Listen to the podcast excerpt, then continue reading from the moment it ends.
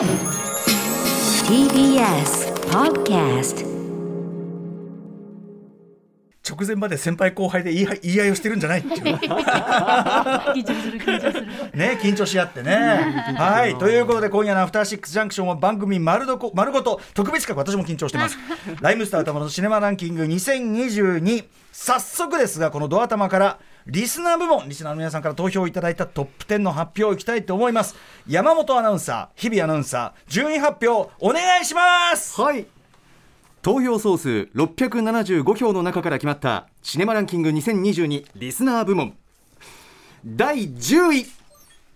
こちらアミコ。第9位。ある男。第8位。マイスモールランド。うん。第7位線は僕を描く。おお第6位。コーダ愛の歌。おおなるほど。第5位。ちょっと思い出しただけ。おおここ来たか。第4位。スパイダーマンノーウェイホーム。おおなそっかそっか。第3位。ノープ。第2位。ザ・ファーストスラムダンク。おお来たねそしてシネマランキング2022リスナー部門第1位はなんと同票で2作品あります、えー、同票。へえリスナー部門第1位。ひ一つ目は「トップガンマーヴェリック」やっぱりな。リスナー部門第1位。2つ目は RRR あーなるほど。以上シネマランキング2022リスナー部門トップ10結果発表でした。よいしょー。あーそうですかそうきましたか。か。いやでもなんかすごいリスナー投票らしいというかねちょっとか、はい、各作品のね投票コメントは、えー後ほど紹介していきたいと思います。こんな感じで今年最後の映画祭りお二人準備よろしいでしょうか？はい。始めてまいりましょう。アフターシックスジャンクション station. After 66 junction.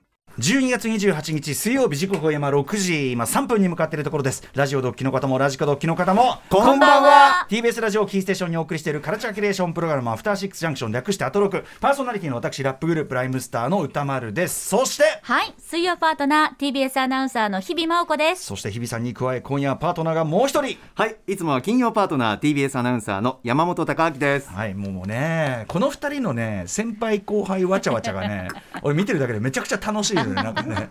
い や日比さんがね、あの普段の日比さんでは見せないなんかこうなんだろうね。うざいお兄ちゃんに対して。うざいお兄ちゃんに対してなんかちょあっと。のリビングに降りてって、ええ。うわ今日お兄ちゃん家にいるんだいのやつ。やいやいや一つ屋根の下 TBS というででなんかそのお兄ちゃんが「おいちょっとそれ見せろよやだよ」みたいなそういうことやってるっていう。今日も見られましたもう私の目も思い出思い出の写真とかね。思い出の写真とか見られた見られた その様子がまたねこのバイブスが私たまんないんですけどもえー本日金曜パートナー山本貴明アナね、はい。あと6の長男がなぜ水曜日に来ているかというと、はい。今夜は番組丸ごとこんな特別企画をお送りしているからです。題してライムスター歌丸のシネマランキング2022よいしょ劇場で公開中の最新映画を評論する週刊映画辞表ムービーウォッチメンで扱った作品のうち、えー今年公開された作品ということに今年はねレギュレーションさせていただきました、はい。えー私のベスト10とか皆さんのねいろんなベスト10を聞いていく年末のお祭り企画でございます、えー今年も例年同様、えーまずは覆面さんによるこのね、えーウォッチメンの向上ですね、えーシネマハスラーは去った。だが映画館では今も毎週新作映画が公開されている。それでは一体誰が映画を見張るのか誰が映画をウォッチするのか。映画、えー映画当たり屋に変わる我々の新たなる希望映画ウォッチ超人シネマンディエス歌丸が今立ち上がるその名も週刊映画辞表ムービーウォッチメン見事な書で書いていただきます、えー、覆面さんの書とですね。そして毎年毎年こめかみさん。ね。本当に丁寧に各作品のプレートを作ってきていただいて、えー、10位のこの作成というのがすごく見やすくなっているというこめかみさんもありがとう大量のね差し入れともにありがとうございますということでお送りします。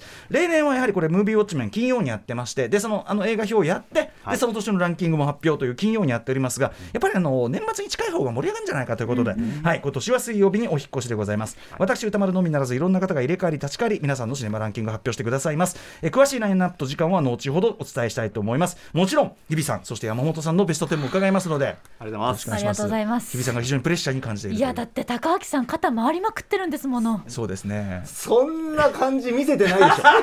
なんでそんなそれ前振りするの？そんな肩回りまくってるナチュラんですもの。ルだったじゃん。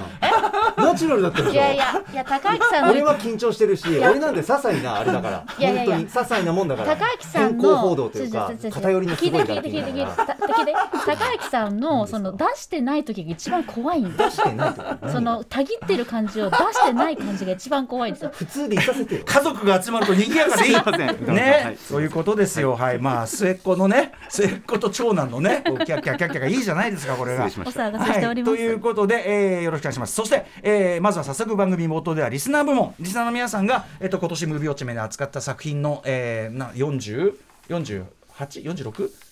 46作品、えーに投票いただいて、えーそれのまあ集計ですね。したところのベスト10まさかの1位同率1位こんなことある。同率。これは普通だってさその票が集まるんだったら割れちゃいそうなもんじゃん、でも両方取って1位ってことなんだからこれはすごいですよね。ということで、えーリスナー部門の結果発表各作品に届いた、えー投票コメントを発表していきたいと思います。私は結果知らずにはい。来てるんで、じゃあ、えー順繰りに読んでいきます。まず第10位。こちらアミコに関するコメントをこんなの来てます、はいラジオネーム木八郎さん。原作を深く愛しつつセリフの余白余白と雄弁な映像で語った本作。生涯大切にしたい一作となりました、新潟に来られた森監督とも、えーゆっくりお話をする機会がありましたがアミコ役大沢一菜さんが答えを監督にもの求めないようにしたという誠実な姿勢には打たれました。映画を見終えて以来ふとお化けなんてないさを口ずさみ。この歌を絶唱するアミコを思い出して笑っては何とも言えない多幸感に包まれます、絶望や希望常識を飛び越えてただそこにいるアミコ。その晩、えー晩感は私の中にもありますという、はい、えー他の方からも投票コメントいただいております、アミコ10位、これはやっぱりリスナーのお目の高さと言いましょうかね。ね感じますね。感じますよね。私もちろんもうすごく高い非常に高く評価している作品ですし、はい。あのちなみにあの「週刊文春シネマ」というね、あの宇垣さんもベスト10あの寄せられて昨日もいろんな話したんですけど、あの石井健監督があの小島美子1位に挙げてらっしゃいましたよね。そうだ。からまあというそんな石井圭さんご自身のではある男が9位に入っておりますので石川圭さん石川圭さん失礼しました、石川圭さんのある男。じゃあどんなコメントが寄せられているのか言ってみましょうかね。はい。楽しみだな。石川圭さんのある男投票コメントいってみましょう、えーラジオネームサイレントナイトさんからいただきました自分の人生に消せない色で塗りたくられた時あなたはどうしますか？という言葉を突きつけられた気がしてすごく考えさせられました。ミステリーと本が好きなので普通は本を読んでから映画と、えーという順番が通常の私ですが今回は期待してもそれの上を行く石川監督の作品ということで小説は読まず、えー映画を見ました。平野啓太郎さんね。啓一郎さん。ごめんなさい。平野啓一郎さん。それが正解と気づくには最初のバーの、えー壁にかかった絵のシーンだけで十分でした、ね、あのマグリットの複製禁止という映画がかかりました。ね。はい。えー感情を出さない妻夫木さん演じる弁護士の面会室で自分の過去の中を見透かされた時の感情の爆発やラストのシーンまで素晴らしい傑作だと思いました。というね、面会室のあそこのねあの江本明さんね。もう先生は何も分かっていないにと違いますか？ってね印象深い。あの時の生きていて恥ずかしくないんですか？玉 井さん似てる姿勢も、座る姿勢も似てる。この角角度が角度。このが顔の角度。絶妙なんです。はい。あれがまさに開演。ね。ね私ら詐欺師と同じでこれね。そういうことですよ。え映画ものまね。映画ものまねが出る映画はいい映画。間違いない。間違いない。ねある男素晴らしい作品でございました。第9位いいです。お目が高いといったところでございます。そして、えー第8位は「マイスモールランド」今年の日本映画といえば「マイスモールランド」ですね、えー宇垣さんもね入れてらっしゃいます。宇垣さんある男も入れてましたね、えーマイスモールランドでの投票コメントをご紹介しましょう。ラジオネームサンゴさん、えー単純に面白い青春映画であるからこそなぜこんなことが起きてしまうんだ？どうにか助けられないのかと。いても立ってもいられないような気持ちに。そして思い出される歌丸さんの私たちは無力ではないという趣旨の言葉。要するにその無力感なんて言葉を使うのは早すぎるだろうと、えーこれまでほとんど寄付という行為をしてきませんでしたが歌丸さんに習って児童引き落としの定額寄付を申し込みました。ありがとうございます、えー映画は世界を変えると強く思った映画体験でした。ありがとうございます。こんなね行動に移していただいて、えーあとラジオオネームない方。どうかこの映画の物語が出来の悪い根も葉もないファンタジーであってくれ。どうかどうかと願いながら見ていました。でもエンドロールに表示される。この映画は取材に基づいたフィクションですの一文やその後パンフレットを読み込むにつれどうしようもなくこれがこの国の実態なのかと気づかされました。見ていても何も引っかからず面白い映画はたくさんありました。ただこの映画を見た後少なくとも日本に生きていれば現実に大きな引っかかりポイントをうまく置いてくるような映画だと思います。そもそも創作物にそういった側面はあるとこの作品は見た時の私のベストな部分にぶっ刺さりましたというメールでいただいた方でございます。あの実際このマイスモールランドがね直接のあれかわかんないけどもあのクルド人のその難民申請されている方のご家族のあれがね、あの珍しく認められ始めたりとか、あとはでもねあの石島さんだまりさんのああいうね件もっともっとちゃんと情報開示して、でそのとにかく二度と変なこと起きないとかもっといろんな処遇良くなっていくようにとか、本当にね人権を掲げる国家がこれの状態はちょっとというようなことをねでも素晴らしい青春映画として突きつけられる大傑作でしたね、マイスモールランド第8位選ばさせていただきました。そして7位これリスナー投票のぱ醍醐味ですね,、えー、線は僕を描く。入りました線は僕を描くへの投票コメントいきます、えー、こちらラジオネームない方いただきました見た後に心穏やかになれる素敵な映画でした。何度も足を運びたくなり実際に6回ほど映画館に通いました。おお派手な出来事などはありませんが、えー、演者の皆さんの努力演技力で水墨画の素晴らしさを知ることができました。上映期間がもう少し長かったらもっとたくさんの方に見ていただけたのにとても残念でした。いろいろねこう詰まっちゃってたからねこれね。これはでもやっぱりまあ横浜流星さん本当にあこんな感じに見えるのか、ね、そこも本当に素敵でしたしあのキャストの皆さん本当素敵で清原果耶さんも素晴らしかったしそしてやっぱ江口洋介さんですねあそうだね。ベストバイプレイヤー部門江口洋介さんも入れなきゃな。すみません。あのベスト部門が後から後からベスト部門が膨れ上がってるんですよ。うん、部門賞が。はい僕も大好きです。あとあの最後に線は僕を描くって出るところねあのタイミングなんかも最高でしたね。はい、えー、素晴らしい作品でした。線は僕を描く第7位。そして第6位「えー、コーダ愛の歌」ねアカデミー賞も作品賞取りましたけど、えー、当然素晴らしい作品ですが、えー、リスナーの方こんなメールをいただいてます。えーラジオネームあさりさん。大変迷いましたがコーダをベスト映画に選びました、えー、映画を受けての番組でのろう者の方による手話と映画についての特集はもちろんこの番組でもありましたね。この映画に出会ったことによる私個人のさまざまな認識や知見の広がり自身の行動への直接的な、えー、影響力という意味ではダントツで大きな力を持った作品だと考えられたことがその理由です、えー、当然、えー、理由批判される点なされるべき点など多々ある作品であることは確かですが、えー、マイノリティはマジョリティにとっての成長の糧などではないことは強く意識、えー、強調しその考え方を否定しつつも私個人が大きく影響を受けたことは疑いようのない事実であることから、この映画を、えー、選出した次第です。やっぱこう見る後あるいはこの映画の成り立ち等を知った後だと世界の見え方が根本から変わる、まあ、そういう意味では、マイスモールランドもそうかもしれないし。で当事者キャスティング。これだけ徹底させて素晴らしいものをやってって。いう、まあ、こうこうだというその主人公に関してのねあれに関してはまだ余地があったかもとか、いろんな意見もありましたけども、ね、例えば日本とかでもまだまだ当事者キャスティング。なんかねなかなかまだなんないのかみたいなのをやるとやっぱこのコーダが与えた影響というのがもっともっとこうあのなんていうどこが本当にこう革新的なところなのかって広まるといいなって思ったりしますよね。はい、えー、そしてリスナー部門第5位でございます。ちょっと思い出しただけ。はい。えー、ラジオネーム職業的小説家志望青年です、えー、なんといってもこの回の歌丸さんのお話が好きであありがとうございます。思い出すという行為こそが映画の醍醐味であるこの映画のおかげでクリープハイプのことが好きになりました。ねえこのクリープハイプの「ナイト・オン・ザ・プラネット」がこう流れ出すだけでちょっとたまらんですよね。やっぱいまだにあの温度感みたいのが胸にそう胸に灯るんだよね思い出しちゃう、ね、このイントロだけでぶわっと蘇るあのシーンがあるというあとなんかそのやっぱちょっと思い出した。もうタイトルがすごいよね。ちょっと思い出しただけ。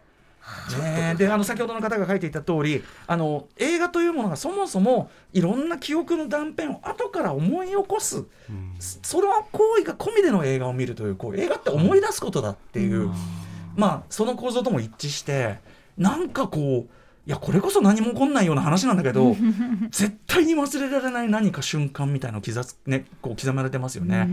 はい、いや素晴らしい。もうみんな大好き、はい。えー、ちょっと思い出してございました。はい、そして、えー、第4位「スパイダーマンノーウェイホーム」いや強いな。今年ね、2022年かなり頭の方の公開でしたけども、ね、非常に強かった、はい。えー、宇垣さんも入れてましたいましたけどね、えー、ラジオネームノーマンさん。子供の頃侍未版スパイダーマンを見て以降ずっとスパイダーマン映画を追いかけてきた自分みたいな人たちに対するマーベルからの贈り物のような素晴らしい大傑作でした。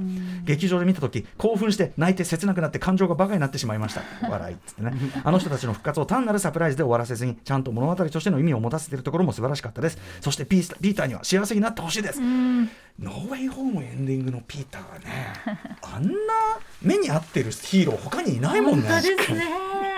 報われなさすぎでしょ。ね。引きずるななんかってしまうのか幸せになっておくれと思わずにはいられない、はい。えースパイダーマンノーウェイホーム。まあとにかく大サービスって意味でもね映画史上まれに見る大サービス。でもそれがちゃんと確かに物語とちゃんと機能していく、あとあのなんていうんですかねあるものをぶっ倒す腕力でぶっ倒すんじゃない解決策みたいなものを僕はフェーズ4のあの MC が追求してると思ってこれはまさにそういうことですよね、はい、その一つの成果かなと思ったりしますけどね、はい。えー、あこれもう一個ね頭はパフェさん、えーヒーロー映画に限らず作品がリブートされるたびに過去の作品ごと自分の一部を少し殺していたのだと気づかされ、そしてそんなことはもうしなくてもいいと教えてくれた生涯ベスト級の一本ということでね。まあね。遡ってね。遡って殺されることもあれば遡って生かされることもあるというそういう作品でしたよねこれはね。うん。なかったことにしたねフランチャイズはどれだけ多いのことかというね。ターミネーターとか何回なかったことにされてたの さあ、えーそして第3位。出ました。ここにノープ来るとこ。いやー。皆さんお目が高いというか本当にセンスがいいと言いましょうかね、えーノープ第3位ですえーラジオネームない方からいただいてます。今までにないものを見せてくれたこと。映画館で見ることに大きな意味があること。そして時代を超えた普遍性を持っていること。これらが完璧なまでに揃っている本作は私の心を掴んで離しませんでした。初めて映画館で見た時の衝撃は忘れられません、これから何十、えー先何十年も愛し続けることになるだろうなと思うくらい大切な思い出をくれたノープ。をベストワンとして推したいですということで。うん、これもねあの攻めた映画ですよあのーまあ、やってる、まあ、ちょっとねネタバレは相変わらずしないようにしますけども、まあ、ある意味やってることはめちゃくちゃバカっぽいジャンル映画だし、まあ、もっと言えばアメリカの、えーまあ、ハリウッド映画の巨大、まあ、そのなんていうかな本当に基礎をなす西部劇という、そういうジャンルのあり方みたいなものを非常にこう刑事上学的なというか高度な映像論映画論みたいなところと絡めて、でもやってることは超バカでもあって。で最終的にはめっちゃ上がるみたいな。あとやっぱりその今まで決してこう中心に据えられることがなかったような人たちがこう中心に映画を取り返してるかな。マイノリティの手がね、えーでもその取り返し方もやっぱりちゃんときっちりバカっぽさもあって、てらい。のないあのてらいのないアキラオマージュ。かっこよすぎるバイクの止め方。あまりにもかっこよすぎるバイクの止め方。とうとうとうでね本当にやってみせたこれは変わった映画だよジョーダン・ピール3位これは皆さんセンスがいい。そして第2位先週私もムービーウォッチメンやったばかりでございます。渾身の表をさせていただきました「ザ・ファーストスラムダンク、えーが第2位でございます。おおきますね描くぜ描くぜ。ビーン。歩くぜ歩くぜ。感動で。感動で。感動ビーン体が体が伸びる。ブルブルブルラジオネームお米さん「スラムダンクをベストに選んだ理由は今までムービーウォッチメン宛てにメールを送ったことがなかった私が、えー今回初めてメールを送るほどに最高だったことまた同じ映画を3回も見に行ったということが人生で初めてだったことです。さらに年末年始も見に行く予定なので5回はいや公開が続かり10回でも20回でも見たいと思ってる最高傑作です。私の中で生涯トップに躍り出ました。やったー!ラジオネームカロリーさん。オープニングから泣きっぱなしでしたが最後の音が消えた場面興奮で死ぬかと思いました。これから辛い時があってもこの映画があれば生きていける自信をもらいました。井上先生ありがとう!おー。ねえ。熱いこれさ私一応まだ3度目？ね？まだ3回ですいませんね。3週ですいません。3, 3スラ3スラム。ですいませんサンスラムだ。サンスラムですいませんサンスラムなんですけどサンスラムではあの最後のクライマックスのあの残り約20秒というクライマックスね。あそこの演出もうできるだけ全部覚えて全部解説しようと思ったのそんな時間なかったんだけどいや動体視力が全然まだ追いつかない。でもとにかくすごいことがギュギュッと凝縮して起こりまくりますね。演出のもうあのそこまでに積み重ねてきたいろんな技術とか研ぎ澄ました演出みたいなものがあそこに集約されて無音。いや。無音。あの無音で自分の行動ちょっと鳴ってるみたいなの分かったしな。自分の心臓バクバクが来るぐらい。聞こえちゃう。あれだけさ長い無音っていうのも結構珍しいよね、本当に。さ何分ぐらい続くの？ちょっと測ってないけど、まあ、その要するに実際に劇中で起こってる時間は20秒なんだけど映画の中では3分あんのかな？というか結構長い、でその間もみんなもう息もできないっていうか。それででねとある粋な無音演出でビーンこのねビーンは実はみんななってるの。ビーンはビーンは感動のあまりもう体がもう体がこう体がこうマスマスオさんみたいになっちゃった。みんなマスオさん になっちゃって。マスオさんになっちゃって。そんぐらいのいやーすごい作品でした。あああそして、えーリスナー1位のコメントはメニュー紹介の後に、えー、後ほど発表したいと思います。じゃあ先に、えー、もちろんメニュー紹介いってみましょう。今日はこういうタイムテーブルです、シネマランキング2022はいまず6時半からは山本貴明アナウンサーのシネマランキング発表です。よろしくお願いします。よろしくお願いしますそして7時からは日々真央子アナウンサーのシネマランキング発表です、はい、よろしくお願いします。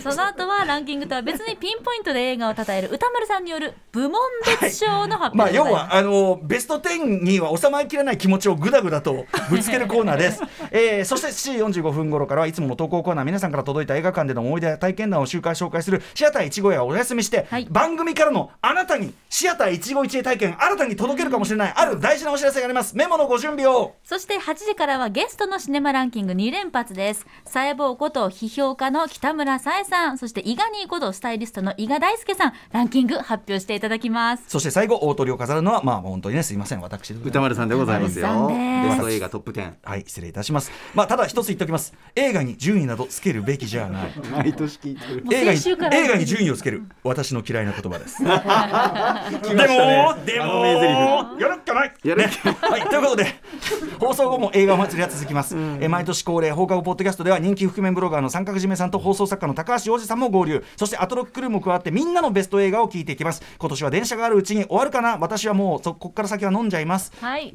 そして番組では皆さんからのメッセージいつでもお待ちしております。歌丸アットマーク tbs.co.jp 歌丸アットマーク tbs.co.jp までお送りください。そして各種 SNS 稼働中です。Twitter、LINE、Instagram それぞれフォローお願いいたします。そあ、ごめんなさい。そしてもう一つ各種プラットフォームから配信されている番組のポッドキャストで過去の放送もお楽しみいただけます。あの、犬が足瓦回りしてる状態。それでは、アフターシックスジャンクション、行ってみよう After Six Junction. はいということでこの時間を使いましてリスナー投票の部門両方同率1位の2作「トップガンマーヴェリック」と「RRR」のコメントをご紹介します、まず「トップガンマーヴェリック」について、えーこれは、えーお名前ない方、えートップガン」の続編と聞いて当初は苦笑いしていた自分を張り飛ばしたい。トム・クルーズというフィルムメーカーを改めて発見した作品になりました。ただすごい映像を見せるではなくドッグファイトシーンがあくまでストーリーに根ざしているのが「トップガンマーヴェリック」が映画として成立している最大の要因になっていると思います。何よりトムが映画の力観客の鑑賞眼を信じている。その信頼感にずっと浸せる幸せが「トップガンマーヴェリック」にありました。ありがとうトム。ずっと大好き。ということで本当にね。感謝ですっていうね。いやね。この間もデデッドレコニングパート1の IMAX のメイキング映像、はい。スタントメイキング映像予告あってもうそこでまた泣いてしまいました。あこんなにまでこんなにまで面白い映画を作ることにかけている人て。間とはありがとうっていうね。はい。そして、えー RRR でございます。ラジオネーム空港さん。怒涛のような悲鳴の連続に拳を握り不屈の男たちと民衆に胸を打たれ、ナートゥダンスの多幸感に涙しました。楽しすぎて泣いてしまう経験は初めてで未だに言語ができていません。リストを見ると素晴らしい作品ばかりですが今年の一本ということであればやはり RRR になると思います。いいから見てくれと最も人に勧めまくった映画でしたとかね、えー茅ヶ崎の武蔵さんも、えーシンプルに今年一番楽しめた作品です。バーフバリでハードルがガンガン上がりしても余裕で超えてくる SS ラージャマウリ監督よ。エンドロールまでずっと最高。2人とも可愛い。監督も可愛い。インドの歴史知らなくても楽しめるけど歴史背景インド神話を知っていると出典や元ネタを知れてさらに楽しいのもたまりません。ラーマとビームハヌマーンとビーマの肩車や無限や弓矢にもグッとくるレーザー IMAX との相性も抜群ナートゥ最高というようなご意見でございますちなみに、えっと、トップガンマーベリックも RRR も宇垣さん RRR は特に宇垣さんも1位でしたねうんまあなんと言いましょうかねあのそれぞれちょっと違う方向ででもめっちゃ面白い上に RRR は僕やっぱその映画表で言いましたけどなんかポエティックアクションっていうかな。SS ラージャマウリさんのポ詩的なアクションシーン構築みたいなものってやっぱりちょっと単に類するものがないというか、はいあのーというところでだから実はその豪快なだけじゃないっていうところはねだからまあストップガンマーベルそうですよね、あのこっちはリアリズムの方だし、あっちはまあもうぶっ飛んだ想像力の限界にた挑むようなものでそれぞれ違う方向だけど、まあ、とにかく観客を楽しませる、えーそこにちゃんと厚みもあるみたいなところでは共通する2作だしこれが同率でこうトップをゴールを切る。っていうのにすごい2022年の映画を振り返った時に「トップガンマーヴェリック」と「RRR」がリスナー投票1位。これすごいいい。いやー最高ですよ。同率1位。めちゃくちゃよくない？本当。もう両方両友こうね両友が立ってフィーンガキーン。ガキーン。何かが生まれそうだ。ガキーン。おいらおいら、ま、トップマンマーヴェリック。おいら RR ガキーン。ガキーンピカーン。2022ドカーンそういう感じ。いやー見事なもんでございます。ありがとうございます。はい皆さんお目が高い投票。皆さん投票いただいた方、えーコメント寄せていただいた方ありがとうございました。この後山本貴明アナウンサー。After Six Junction.